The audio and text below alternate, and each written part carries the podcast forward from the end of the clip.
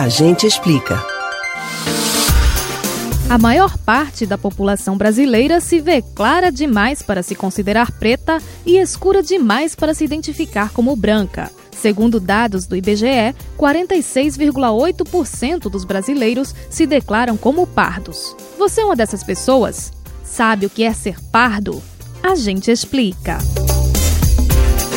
De acordo com informações do Instituto Brasileiro de Geografia e Estatística, disponíveis no site do governo federal, a investigação de cor ou raça no Brasil começou no Censo Demográfico de 1872. Era feita uma pergunta fechada de autodeclaração, cujas opções de resposta eram as categorias usuais na época, ou seja, branco, preto, pardo e caboclo.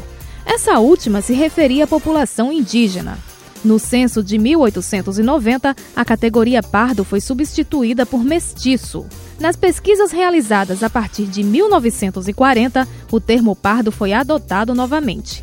Também naquela década, a classificação amarelo foi incluída nos censos, diante da imigração de asiáticos no Brasil. Já a opção indígena foi incluída nos questionários em 1991. Assim, as respostas disponíveis hoje para a questão de cor ou raça nos levantamentos do Instituto são branca, preta, parda, amarela e indígena. Vale destacar que o critério adotado é a autodeclaração, ou seja, a pessoa que responde ao entrevistador é quem informa como ela se classifica e responde também pelos outros moradores do domicílio. É importante observar ainda que o enunciado da questão fala em cor ou raça, não apenas um dos dois.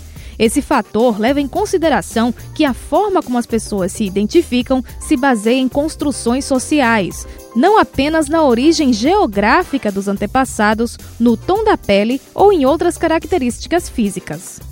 Mas quem é o pardo? Para o IBGE, o termo remete a uma miscigenação de origem preta ou indígena com qualquer outra cor ou raça. Mas, para além da categorização oficial, como as pessoas se veem no dia a dia? Bem, é comum que estudiosos de questões étnico-raciais no Brasil considerem que os pardos estão incluídos na população negra que seria então formada pela soma de pretos e pardos. Existem movimentos sociais que abraçam em parte essa classificação, na busca de consolidar uma identidade negra. Os ativistas defendem que o ato de alguém se interpretar como um negro de pele clara, em vez do termo pardo, ajuda a unir esforços contra a desigualdade e ainda traz para o próprio indivíduo uma melhor compreensão de quem ele é no contexto social. Ou seja, a ideia é que, ao se reconhecer como negro no dia a dia, o cidadão se retira de um lugar de indefinição e fortalece sua identidade. Você pode ouvir novamente o conteúdo deste ou outros A Gente Explica no site da Rádio Jornal ou nos principais aplicativos de podcast: Spotify, Deezer, Google e Apple Podcasts. Betânia Ribeiro para o Rádio Livre.